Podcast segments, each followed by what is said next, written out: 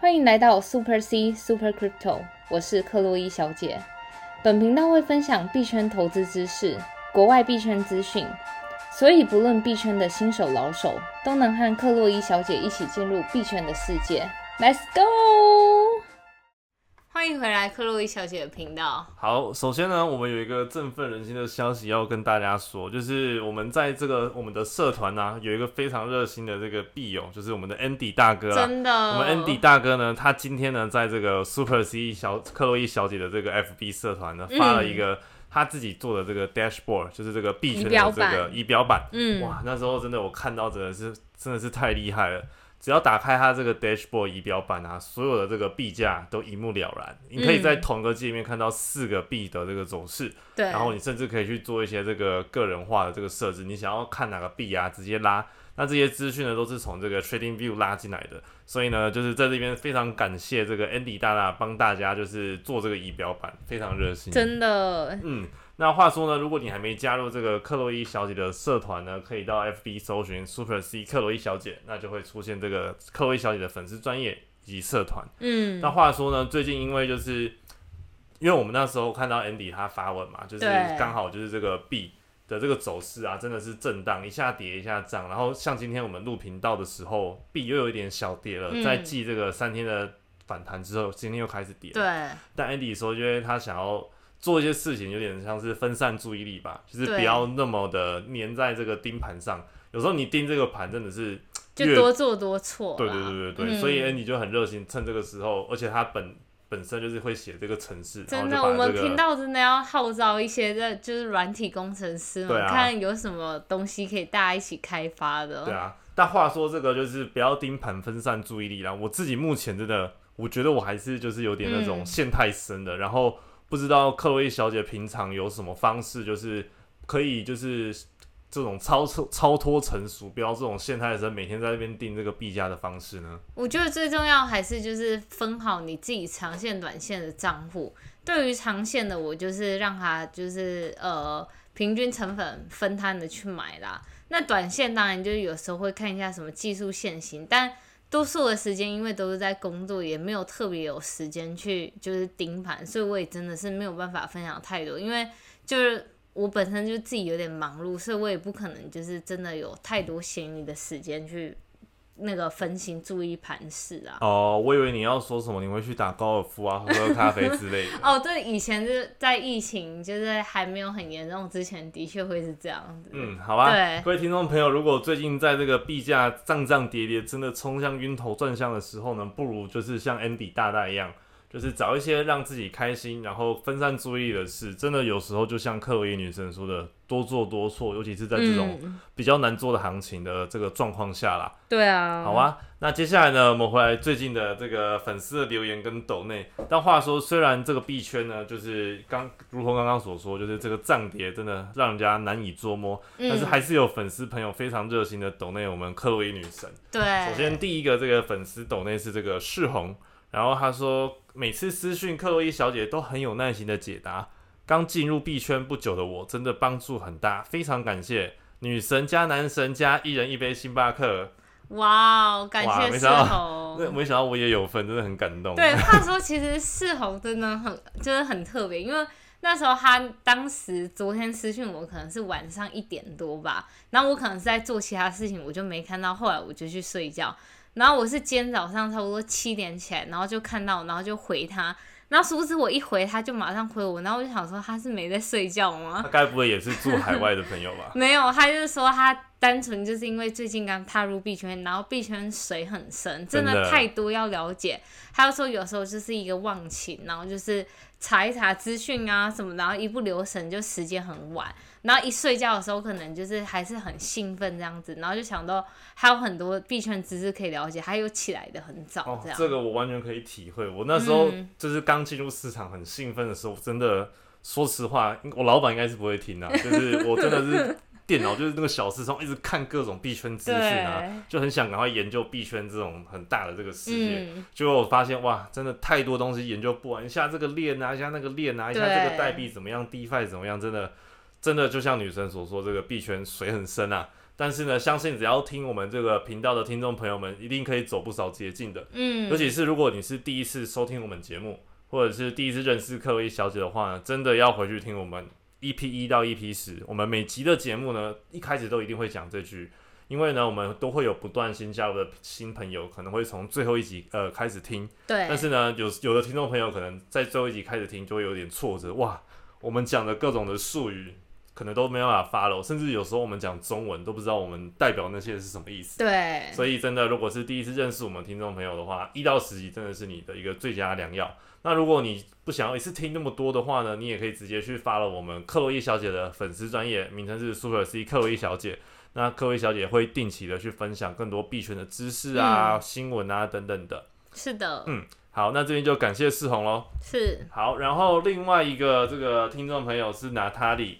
哇，这娜塔莉也是我们的女神的铁粉。真的，然后他说：“谢谢克洛伊女神，原本只是美股投资者，因为木头姐的分析加入了币圈，又因为疫情开始对这个虚拟货币的世界感到兴趣，并有时间研究。一路上都是这个女神的陪伴，常常问题也都有问必答，真心谢谢。奉上几杯咖啡给女神加油打气。感谢娜塔莉，哇，话说这个娜塔莉呢，就是也跟我们女神也是不断的一直讨论在那个我们之前分享这个游戏啦对，X Infinity 这个游戏呢是一个 NFT 的。游戏，叫做幻想生物，对，就是你可以拿以太币去里面买那个幻想生物，然后有不同的属性的生物，嗯。有，草系、水系、鸟系等等的。然后你只要买了三只这个宠物呢，就可以在里面打打战队啊，去闯关等等。然后我看娜塔莉每次动不动就跟女生在那边讨论要组什么宠物啊，然后哪一只可以卖多少钱，哇！我看你们讨论很热烈。对，话说除了讨论这个，我们当然也是有讨论一些就是震惊的事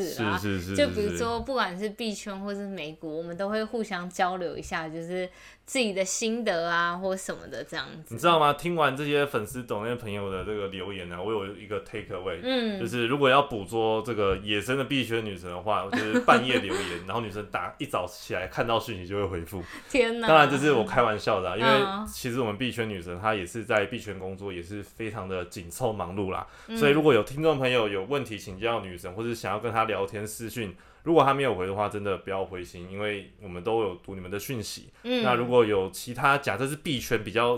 特定方面的问题的话呢，其实可以到我们的社团，对名称是 Super C 克威小姐的虚拟货币学习坊。我们社团有非常多厉害的大大，像是刚刚说这个帮我们建 dashboard 的这个 Andy，或者是像是可能呃 Ivan 啊，或者是其他的一些这种对舍友们，其实都在里面会帮大家去回复问题。是的，嗯，但话说这个娜塔莉啊，她说因为木头姐的关系，木头姐就是我们讲的女股神巴菲特啊。对就是这个 Cathy Wood，然后呢，因为她的关系进入了币圈，但话说就是美股真的这几天真的是涨得非常的这个猛烈，连涨四五天了。我看这个对，纳斯达克指数还创新高。我觉得说真的，就是各种金融资产，我觉得都不要放弃，因为你看到这就有时候是一个循环。虽然说币圈跟呃股票是有点类似，有相关性啊，然后尤其在前一段时间有点像是正相关，要不一起涨，要不一起跌。可是近期来说，就是币圈。就是气象低迷的最主要原因，就是因为比特币被那个中国打击嘛。可是，在此同时，就整个就是金融市场并没有一个很大的负面消息，所以美股就是表现的还不错。所以你这时候你的资产如果是多元配置，不管是在美股或是虚拟货币，或是你想买那种 REITs，REITs 就是一个房产的股票之类的这种，它都可以帮你起到一个蛮好的避险作用。是的，嗯，但话说这个女股神巴菲特啊，然后跟这个美股有关嘛，我们今天刚好要跟大家分享讨论的消息，跟这个也有关。一个就是这个 Coinbase，就是当初这个 Coinbase 不是要上市这个股票嘛，木头姐不是重仓了很多，然后现在 Coinbase 这个股价真的是一落千丈，从来没有反弹过。等一下等一下我们再来聊这个部分啊。对，好然后啊美股的部分，等一下我们也可以跟大家有一个 update 啦。嗯嗯好，然后呢，有一个粉丝叫做 Vegan Prince，然后他说：“克洛伊小姐您好。”然后他最近呢想要养这个 Crypto Kitties，就是先跟大家说一下 Crypto Kitties，其实你可以想象，就是呃，我不知道大家是不是在我这个年代，所以我这个年代有一种东西叫什么番薯藤，哦，就是你可以自己养一个那个小宠物啦，在网络上养一个小宠物。那 Crypto Kitty 其实有点类似这个，但它就是你能直接想象它就是一个 NFT，然后是在 Ethereum 链上的这样。是嗯，然后这个 Vegan Prince 说他想要问这个克洛伊女神这个项目可不可以大概介绍一下要怎么样投资呢？或者是说在 NFT 的这个面向有没有一些可以自己创作 NFT 的这个方法？那对那其实 Crypto Kitty 这种东西也不是一个很新的事情，就是其实我们前一阵子就在我们公司，我们就有讨论自己曾经购买过就是最后悔的 NFT 项目。然后我同事就说他在那时候一七年、一八年那时候，就是 Ethereum 那时候 ICO 开始嘛，就很疯狂。然后 ICO 之后，Ethereum 表现非常好，然后那时候就很火的项目就是 Crypto Kitty，那个有点像时候是嗯怎么样？那个时候是不是可能在一六一七还是一七一八？对，一七一。八，嗯嗯，然后那时候就是 Crypto Kitty，你就就能想象，就是类似我们当时的什么番薯藤，就是养那个小宠物这样子的。但在当时，这个 Crypto Kitty 的这个 NFT 真的是算是非常的火热啦。对，很火热。然后那时候我记得我同事好像不知道花多少 ETH 去买那个 Crypto Kitty，然后他就是想说，反正而且那时候 Crypto Kitty 算是数一数二非常知名的 NFT 项目，而且当时代的 NFT 并不像是像现在这么，我觉得现在有点像是类似泡沫，但如果你就艺术的角度，这当然不是一个泡沫。我先就是先在这边声明啊，但至少当时 NFT 项目没有像现在一样这么多，然后所以他们就是去投了，就是花几个亿去买这个 Crypto Kitty，然后可能就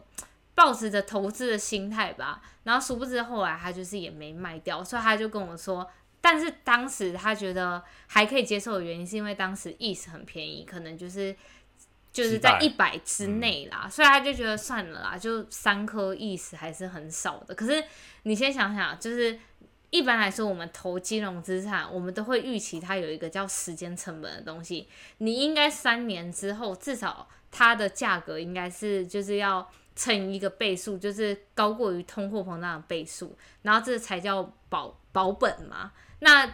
他的问题就是出现在，就是他之前买 Crypto Kitty，然后卖不出去，然后现在 ETH 的价格又涨了这么多，然后他就觉得 Oh my god，很后悔双这样重。亏损就对但是这就是当然是他个人的意见，所以如果你今天是从一个艺术角度，或者是从一个游戏角度想要去买 Crypto Kitty 的话，那真的是另当别论。那如果就是想要就投资的角就是角度来说的话，其实目前还有更多很很有趣的 NFT 项目，比如说近期各大艺人都在炒的叫 App 这个项目，这这也是我们很久之前介绍过。对，好像在五月多的时候吧，那时候 App 这个 NFT 非常的火热。这个 App 呢，就是跟听众朋友复习一下，就是这个 NFT 啊，它的这个是一个图像，然后是一个猿猴，然后这个猿猴呢，它会有这种各种不同的这个装扮，有的可能是叼根烟啊，戴个帽子啊，戴个墨镜等等的。对，然后也是由这个国外的这个团队去开发的。那那时候 Bored Ape 刚出，其实就价格非常的高了，有的可能冲到好几万美金都有。我记得我们那时候介绍的时候，可能是才最最便宜的一只才零点几亿，对对对。但是现在几乎每一只的起跳价就是两一二亿，就一或是二亿起跳。而且我记得我们这个社团朋友有些人就在讨论这个 Bored App。对那，时候我看，其实因为我说真的啊、我不懂这些艺术欣赏的东西。嗯，但是因为这个 Bored app 啊，它在设计这个 NFT 购买的这个机制的时候，其实它的这个机制写的非常清楚，就是如果有越多的这个人去购买的话，只要达到多少人就可以再解锁什么项目，包括嗯可能特权啊，可以买周边商品啊，甚至是可能一些有的没有的这个特权。嗯但是呢，就是刚好刚刚克洛伊小姐讲，很多的艺人都开始在买这个 Bored Ape 的。对啊，比如说像是陈柏霖啊、吴建豪，他们都或者还有近期的余文乐，哦，真的、啊。对，都直接将他们那个 Instagram 的头像换成 Bored App。其实你可以在 Twitter 上看到很多就是知名的币圈大人物，他们的头像都是 Bored App，、哎就是代表他们就是有买这个啦。偷偷跟币圈女生说，我自己也把我 Twitter 的大头贴换成 Bored App，但那个 NFT 不是我的，我那时候是在 抄 NFT 别人的图，没有，我那在我那时候在这 NFT 的这个 marketplace 啊，看到很多源头，我就想说，算了，随便偷一只拿来用，然后就放我大头贴，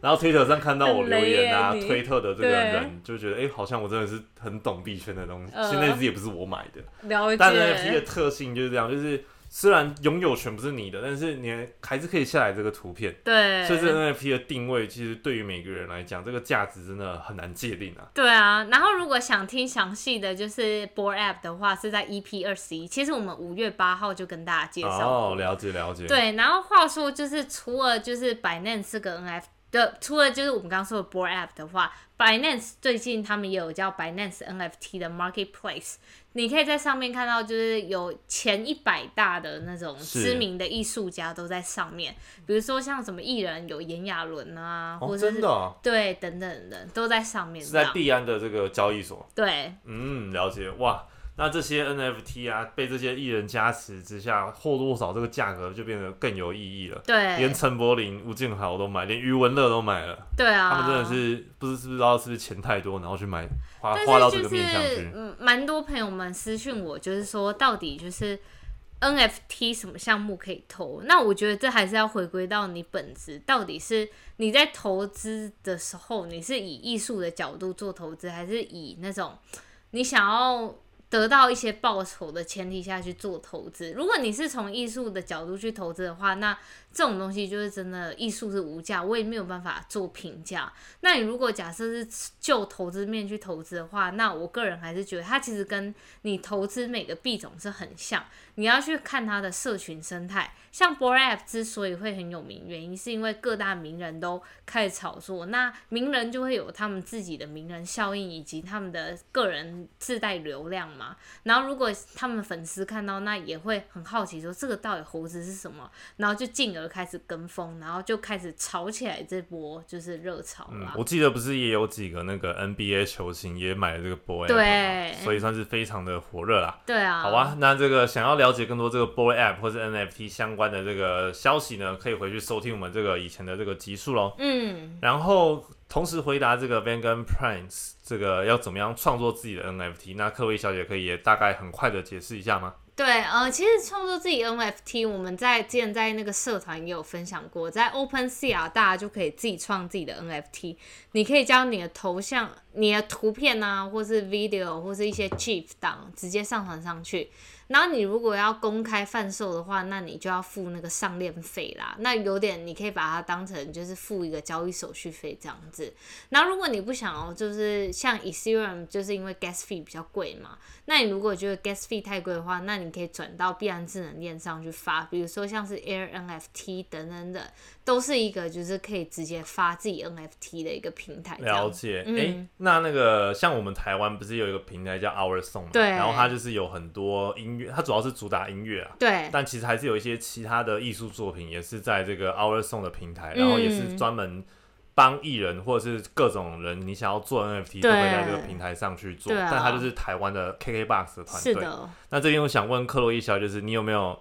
规划自己想发 NFT，不管到 Our Song 上呢，或者是就是在 OpenSea 上呢？嗯，我觉得就是近期当然会有一些计划是在那个 Our Song 上面发行啦。哇！那之后可能就是会，比如说特定几集有特别的主题的话，那我们就会开放就几个名额，然后就。直接就是在 Our Song 上面发 NFT 这样子。哇，那真的是非常期待，那就赶快期待敲碗，让这个女神可以顺利发布 NFT，再让大家去抢购嗯，是的。好啊，那我们回来一下，就是今天的盘势吧。今天还没有聊到这个盘势的部分。说实话，就是也没什么好聊啦，因为这个币圈涨涨跌跌已经是家常便饭了。对，而且我觉得就是尤其像我今天，我觉得。可能就有那个粉丝朋友们直接私讯我，就是说我神预测，因为我今天就在那个社团贴我们发，就是说，哎，就近期大盘好像又回血了啊什么的，然后就从那个两万八千八，然后回到三万五、三万四、三万五这样子，然后我就就是在今天的贴文打，就是 by the way，就是近期。就是太多那种就是假突破，所以大家真的要等就是币市回稳，然后再做进场的动作，不要被那个整个疯魔的情绪被带偏这样。然后殊不知就是你看，就是今天早上发完文，然后下午之后到晚上就开始整个不稳定，现在又从就是早上的三万四、三万五掉到三万二这样。是，那现在比特币的价格就是三万，现在回到三万三的啦。嗯。然后这个跌幅跌幅是这个负二点七九 percent。然后以太坊就比较惨一点了，它跌幅五点五四 percent，然后现在价格已经跌破一千九，来到这个一八五六。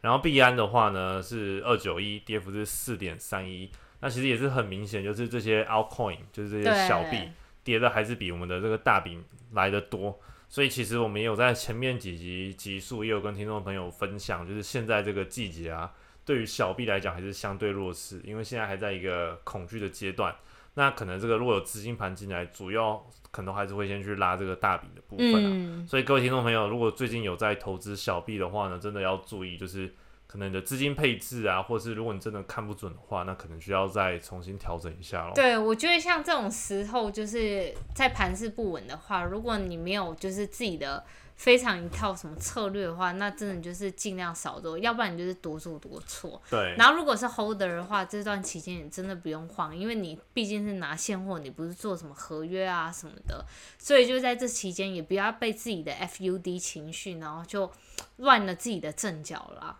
嗯，是。然后话说回到这个股票的部分呢，就是我们要跟大家介绍，现在呢，就是呃，我们之前不是有介绍过那个股票代币嘛？对，就是你可以用你的这个虚拟货币去购买，像是可能 Tesla 的股票啊，股票代币，对，或是 FB 等等这些公司的股票代币。嗯，那那时候其实币安跟这个 FTX 这两个交易所可以买到这些股票代币，但今天的这个消息呢，就是呃，Solana 这条链。嗯，其实现在呢，已经开始整合更多的这个股票代币，但是它主打的好像是一个更特别的东西，对不对？对，就是在那个区块链上的技术啦。然后它有点像是，就是先前来说，比如说像是币安的话，你一般就是买那个股票代币，你就是买，然后。要不就是卖，你没有办法像是你你在做 DeFi 那种，你可以在中心化交易所买完之后，可能送到去中心化交易所，这就是做一个跨链的，就是链上的传送。甚至更直白一点，就是转给别人。对，假设克洛伊小姐买了这个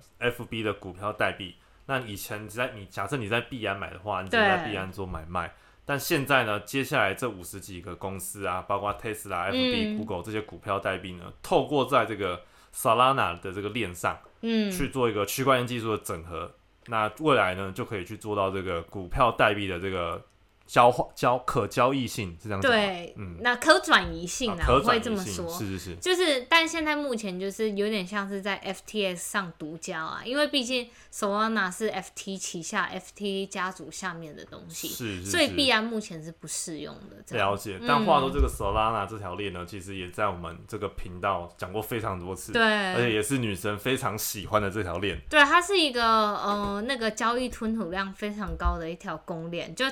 Transaction per second，每秒交易能处理的数量达到五万笔，这是一个效率非常高的链。对啊，然后是由我们很常讲到的这个人，就是刚刚 SBF，对这个华尔街金童啦。对，嗯，然后他其实他整个新闻非常多，因为。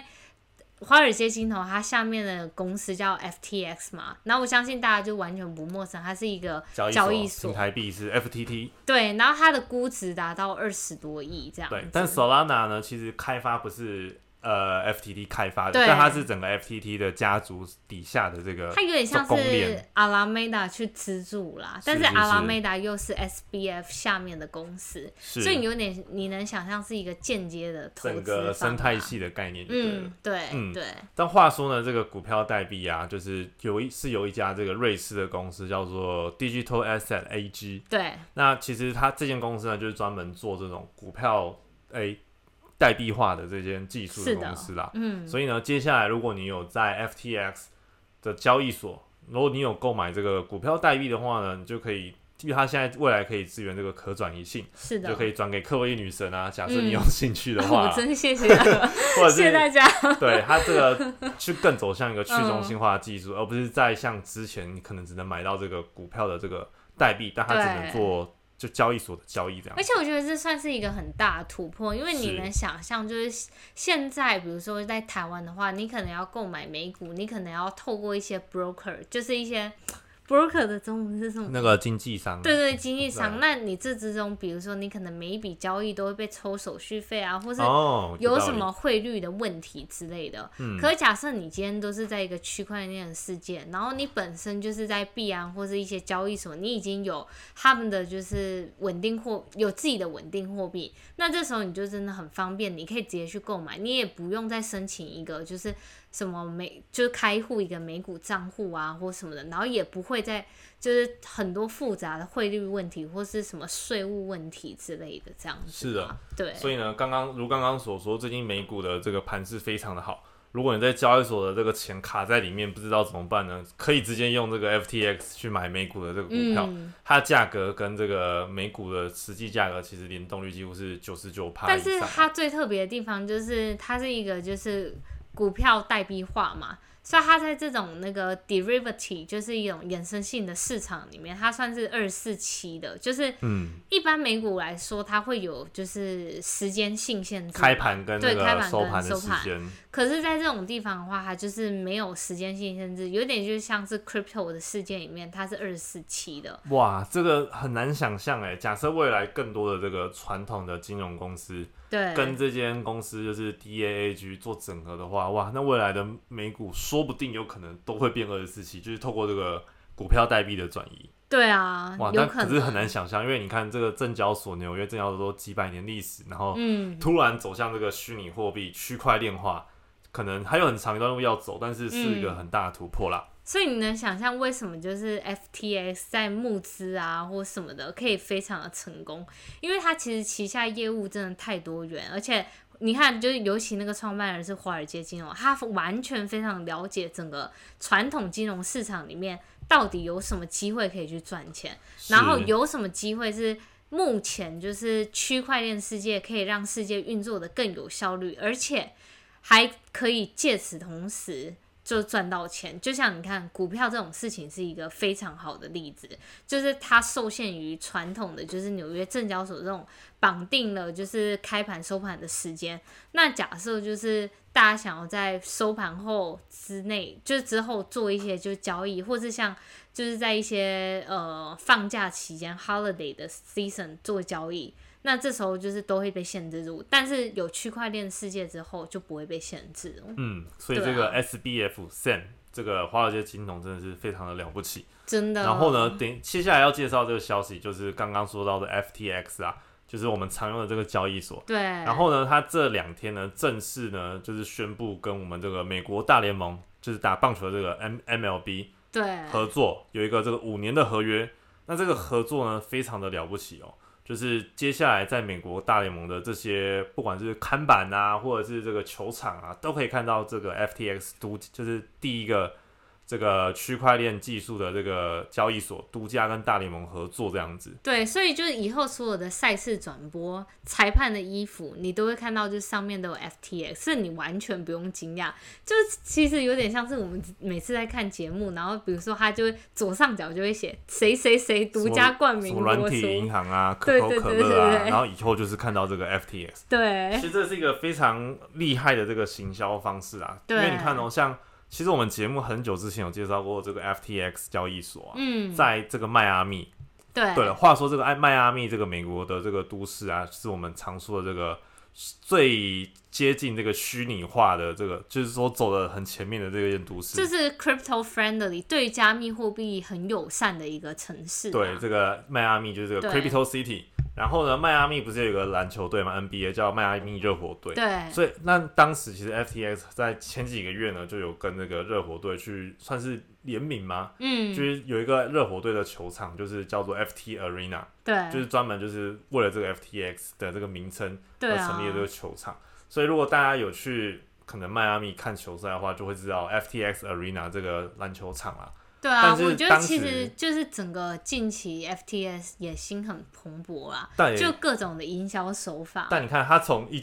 他从可能之前 NBA 的某一支篮球队，现在扩展到 MLB 所有的联盟。你看 MLB 大联盟有多少个棒球队？对啊。然后他不是只跟其中一个棒球队的这个这个公司合作，他是跟整个大联盟合作。嗯。所以又是跨一个大城市。那这样子的话呢，哇，这 FTS 对于整个行销策略曝光来讲，可说是非常的厉害，不再是可能直接在一个独家的热火队球场曝光，而是整个美国大联盟都可以看到 FTX 的身影。我觉得这个就是另一个程度，除了就是替他们公司打知名度之外，另一个程度变相的是，就是将整个加密货币整个行业来让更做一个多人知道宣传。对，所以假设我个人觉得很有可能，就是以后可能美国那个职棒它的门票收费可能就可以改用虚拟货币支付，因为 FTS 它自己就有技术，然后而且它还有投资各种公链，就它的 Solana 链呐、然后还有它的一些 DX 的平台，它全都有布局，所以它其实完全整个就是区块链的技术，它全都掌握。那现在就是只差这个临门一脚啦。对啊，是，但这不得不说，真的是一个非常大的行销手法啦。因为你看，嗯像以前那些广告行销公司啊，假设你要在可能世界杯或者是在某个大的球场，你要曝光广告十五秒，对，可能就要好几百万美元这样子。是的，但这个长达这个五年的合作关系，可说是一个非常投资非常重本的这个投资啦。嗯，哇，那这样的话，我自己感觉会不会可能以后你要去大联盟买球票，就可以用 FTT 这个代币，就是这个 FTX 交易所的平台币。对啊，话说你看哦，就是说到那个 FTT，它就 FTX 它的平台币 FTT，他们其实在前一段时间有跟一个北美非常知名的电竞叫 TSM 电竞队，不是那个台积电那个 TSM，、哦，游它就是对一个游戏的电竞队叫 TSM，拿到那个独家冠名，然后他就是投以两亿元，然后去取得这个冠名权嘛。然后在这两亿元的，就是整个合约里面，他就有说到，就是好像不知道多少钱，他会用 FTT 支付这个薪水给，就是他旗下的那个电竞选手啊。哇，那很猛哎。对，其实某种程度，一方面就是在 promote 他们自己平台平台币啦，对啊，真的耶，相较于其他交易所，虽然现在交易所最大的话，中心化应该还是币安啦，对，但其实除了币安之外，这个动作最多的真的就是 FTX，真的比一般我们其他听到可能 Kraken 啊等等交易所都没有像 FTS 这样子跨足那么多领域，一下篮球，一下电竞，现在又是个大联盟。真的，对，虽然话说现在 FTT 的这个代币是二十四点七块啦，嗯，然后今天是跌五点八三 percent，然后 Solana 呢现在价格是三十点四九，然后跌幅是负二点一三 percent，但是呢，其实这两个币就整个生态系来看，不管是 Solana 这个链的运算能力也好，生态系也好，或者是 FTT 接下来这些行销的举动，嗯其实或多或少都是一个利多的消息。我觉得长期来看还是蛮有展望的。但不得不说，现在就是还再次跟大家声明一下，目前是一个比特币的时代，就是 BTC 打低的 Dominance 的指数还是偏高的情况，所以此时就是投资小币的人真的要比较耐心、啊。没关系，我的 FTT 从五十多块被套到现在，我已经习惯 Oh 了。对，这代表我非常的就是敬佩这个 SBF，就是 Sam 华尔街金融的嗯底下生态系。真的 Solana 五十几块我也买过，然后 FTT 五十几块我也买过，三所以现在对我来讲，哎、虽然是腰斩，心对在扛起来，但是我可能还是会慢慢的继续持有，所以嗯给大家一点信心。好的，，好，然后呢，接下来的话，那我们哦就在讲近期，就是 ADA，其实我们昨天有跟大家分享消息，就是它跟一个那个 Arian Arian 就是一个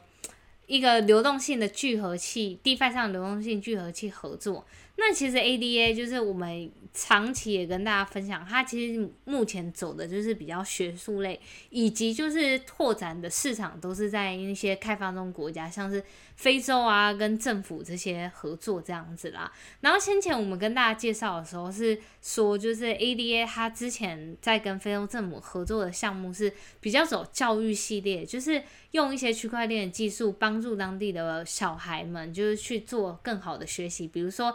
区块链技术去追踪他的学习历程，然后让他让每个小孩的就是天赋。被更好的去发挥，以及就是给他们更适合的教育资源啦。是然后目前的话，那 ADA 还有另一个动作，就是也是跟非洲政府有关，它就是要提供伊索比亚或是坦桑尼亚政府，他们提供他们就是网络的基础建设建。就是协助，因为你看说到区块链最主要的核心还是你必须要有网络，你没有网络什么都行不通嘛。那可是，在非洲当地你也知道，就是他们基础建设本身就比较不佳，所以他们就是要协助一些当地的政府去做一些网络建设的改善。那除此之外呢，他们也要帮他们做一个数位身份证啊。你能想到，就是其实，在非洲，他们就是因为整个体系比较不完整，所以有可能就是有很多人会有就是生小孩可能没报户口啊等等等的问题。这样，那其实当地政府也是，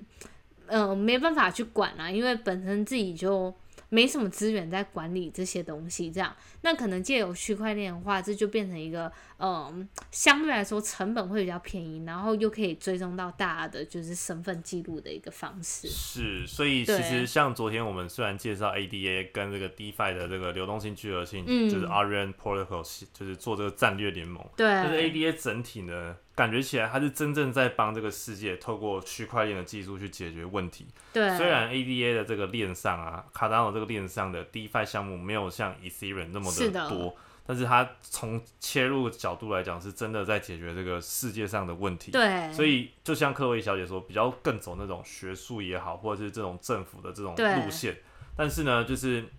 或其实因为像开发中国家，就是资讯没有那么的发达，技术比较落后。所以可能直接透过区块链的技术，让他们提升一个档次。嗯，就像之前那个什么萨尔瓦多，不是也接受比特币嘛？对啊。所以这些开发中国家，他们的这个 user base 是非常大的。对。那 ADA 从这个角度切入，其实或多或少可以得到更大的这个 user base。对。那甚至未来这些 user 呢，可能就可以直接在 ADA 链上去做更多的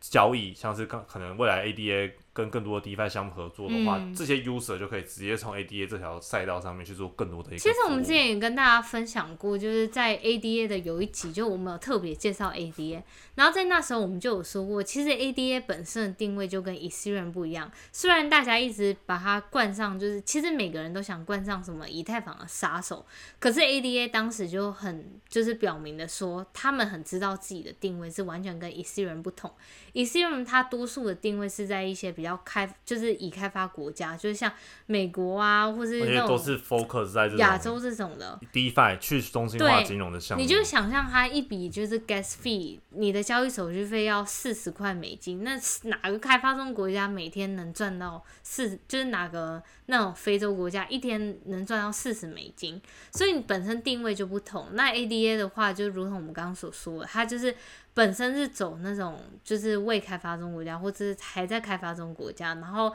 提供那些就是基础建设，然后以及更走比较学术类的啦。真的，对，算是称得上是伟大。对，就是不是以赚钱为目的，当然或多或少还是需需要获利的啦。嗯，但整个定位不一样，也导致可能投资人对这两个币种的项目有不同的看法。对，所以 ADA 不知道对各位听众朋友觉得，哎，现在这个价格是便宜呢，还有值得投资的空间吗？或者是说？它虽然跟开发中国家合作，然后做这种解决根本的问题，但是呢，其实对于投资来讲，会不会是一个比较保守的项目？可能就要再留给听众朋友们多评估一下喽。嗯嗯，所以我觉得就是还是回到就是个人在做一些资产配置的时候，像这种小币，你可能很多时候你听起来就是项目很高大上。但它有可能最后它的没有办法反映到它真实的币价，因为有时候币价的上升需要更多的消息面啊，以及生态系的推动、行销啊。对，然后你如果是走比较政府类的话，那